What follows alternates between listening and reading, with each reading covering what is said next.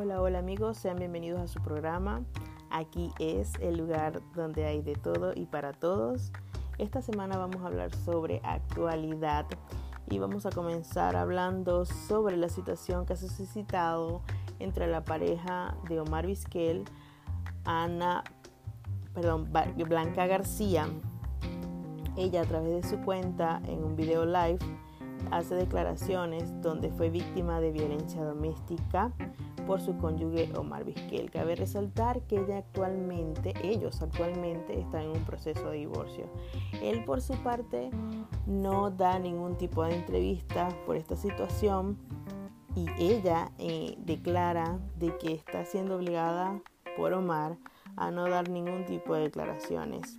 Esto le puede costar su entrada a la al Salón de la Fama. Seguidamente hablamos de una lamentable, pero muy lamentable noticia y es que muere el ex menudo Anthony Galindo, venezolano cantautor. Él, um, a través de las cuentas de sus familiares, confirman la muerte de Anthony el 3 de este mes, 3 de octubre de 2020. Después de seis meses recluido en el hospital, Anthony atentó contra su vida debido a que estaba sumado en una depresión por el, distanciamiento a los escenarios en consecuencia de la pandemia. Seguidamente, otra lamentable pérdida para el mundo artístico, muere Kino, el creador de Mafalda que conquistó el mundo con su peculiar sentido del humor creó al personaje de historieta más famoso de Argentina y uno de los más queridos del mundo hispanohablantes, Mafalda, la niña más contestataria del humor gráfico latinoamericano. Joaquín Lavado, más conocido como por su, apodo, su apodo y seudónimo Kino, el dibujante de 88 años falleció como consecuencia de un accidente cero cerebrovascular en Buenos Aires el lugar donde residía su creación más popular.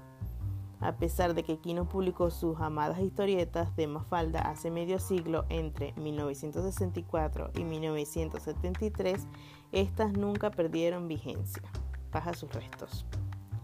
Seguimos con una interesante información sobre venezolanos en el mundo y vamos a comenzar con la adolescente Josefina Eugenia Moldofi. Josefina tiene 15 años de edad y no recuerda cuál fue la última película que vio, tampoco la última vez que fue al cine. No ha asistido a ningún concierto en vivo, pero se ha visto desde muy pequeña al American Ballet, Theatre en Nueva York City. Ella dice que para cualquier bailarina en proceso de formación, ingresar a una escuela como el Ballet de Teatro de Bolshoi representa una oportunidad de sección y más así en Latinoamérica. Se, se, trata de un centro de estudios muy tradicional y atesora junto con la Escuela Imperial de Teatro de Marinsky y San Petersburgo lo esencial del pensamiento, la estética, la técnica y la metodología de enseñanza de la Escuela Rusa de Ballet. Josefina Eugenia conoció el ballet gracias a una prima bailarina que vivía en Estados Unidos y pasaba las vacaciones escolares en casa de los Moldovi Blanco. Era más grande que yo, asevera Josefina, y me gustaban mucho los movimientos que hacía, la gracia que tenía.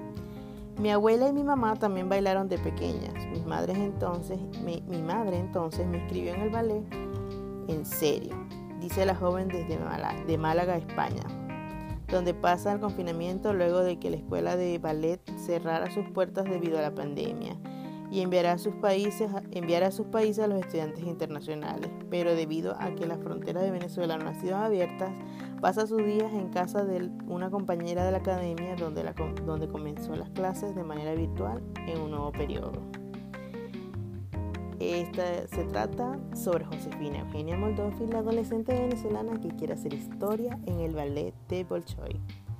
Otro venezolano que está haciendo historia y también en Europa, en Europa se trata del chef Armando Amundarain, si no mal recuerdo,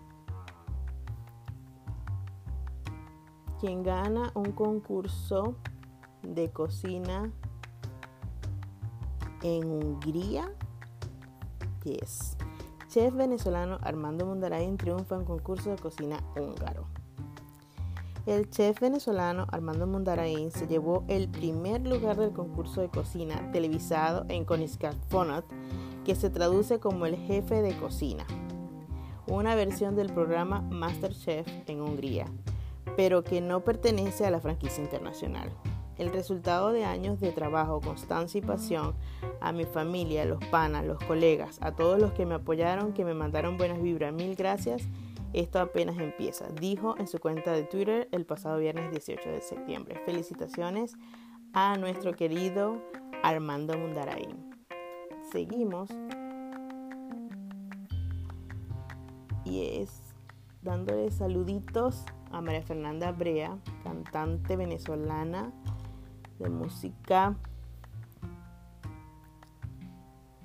ópera y también profesora de canto, residida aquí en los Estados Unidos.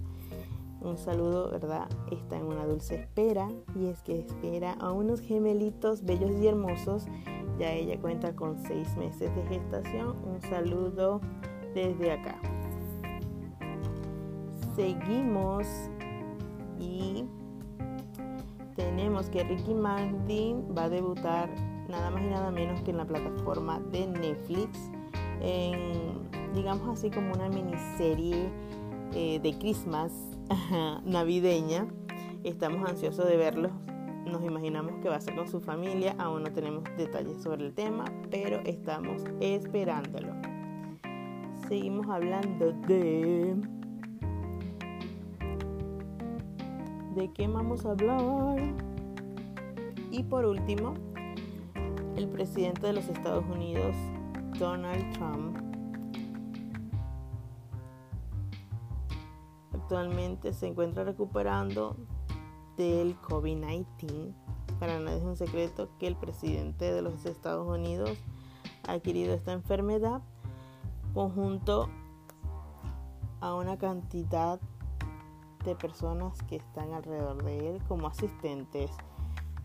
Al parecer su esposa también, pero todos se encuentran bajo control. Bueno, esto ha sido todo por hoy. Espero les haya gustado las actualidades y si tienen algún comentario, por favor háganmelo saber. Se les quiere mucho, nos vemos la próxima semana. Bueno, nos vemos, nos escuchamos. Bye.